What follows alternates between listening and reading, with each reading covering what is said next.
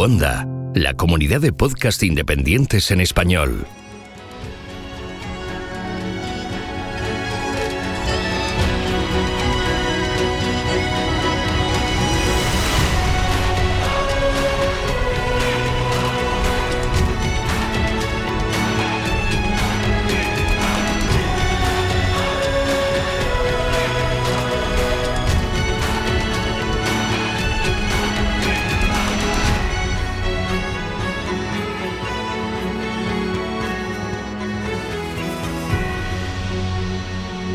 Bienvenido a GeoCastaway.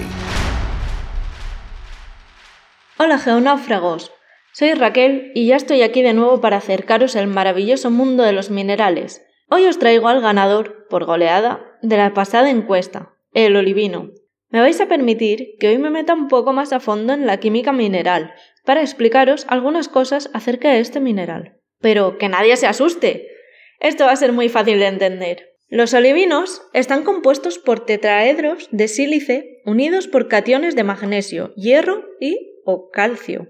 Dependiendo de qué cation contenga cada olivino, variará su color, densidad y más propiedades. Por cierto, un cation es unión con carga positiva. Por ejemplo, los olivinos ricos en magnesio son incoloros y los ricos en hierro son verdes o pardos. También los hay débilmente coloreados, que tienen cromo o níquel. Además, serán más densos a medida que contienen más hierro. Su hábito o forma de presentarse depende de la tasa de enfriamiento durante el crecimiento, pudiendo ser tabular, acicular o dendrítico. Cristalizan en un sistema rómbico y los tetraedros se unen a los cationes en coordinación octaédrica. Composicionalmente, los olivinos pueden representarse en un paralelogramo, en la que los términos extremos son forsterita, cuando contiene magnesio, fayalita, si contiene hierro, montitelita, de calcio y magnesio, y quisteinita, de calcio y hierro. Por tanto, se crean dos series, con calcio y sin calcio.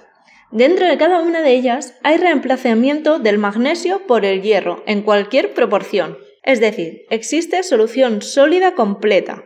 En estos reemplazamientos se cambian iones más pequeños, los de magnesio, por otros más grandes, los de hierro, lo que produce una disminución del punto de fusión del mineral. El olivino se forma por cristalización de magmas básicos y ultrabásicos, asociado a piroxenos, cromita, magnetita, entre otros. Cabe recordar que el olivino es incompatible con la presencia de sílice libre, ya que reaccionaría con ella para dar piroxenos. También en algunas rocas metamórficas podemos encontrar forsterita.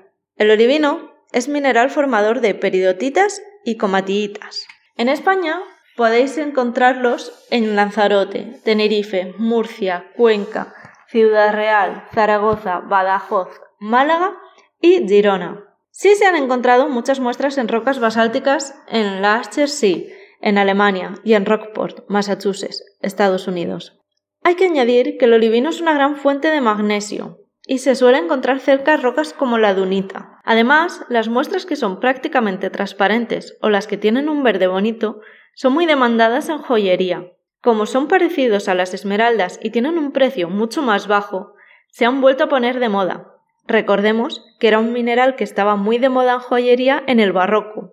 Recapitulando, Diremos que los olivinos son minerales pertenecientes al grupo de los nesosilicatos, pudiendo contener cationes de calcio, hierro y o magnesio en coordinación con tetraedros de sílice, lo que determinará su color, densidad, usos e incluso el nombre específico dentro del grupo de los olivinos. Bueno, espero que hayáis aprendido algo nuevo sobre los olivinos, este gran grupo desconocido en su mayoría, ya que siempre nombramos al olivino como un único mineral y en realidad es un grupo formado por varios minerales. Ya sabéis que la próxima semana encontraréis en mi cuenta de Twitter rmartc05 una encuesta para decidir de qué mineral hablaremos el próximo mes. No os la perdáis y espero que participéis todos. ¡Hasta la próxima! Envíanos tus comentarios, preguntas o sugerencias a geocastaway.gmail.com. Puedes escribirnos en nuestra web geocastaway.com. Búscanos en Facebook y en Twitter.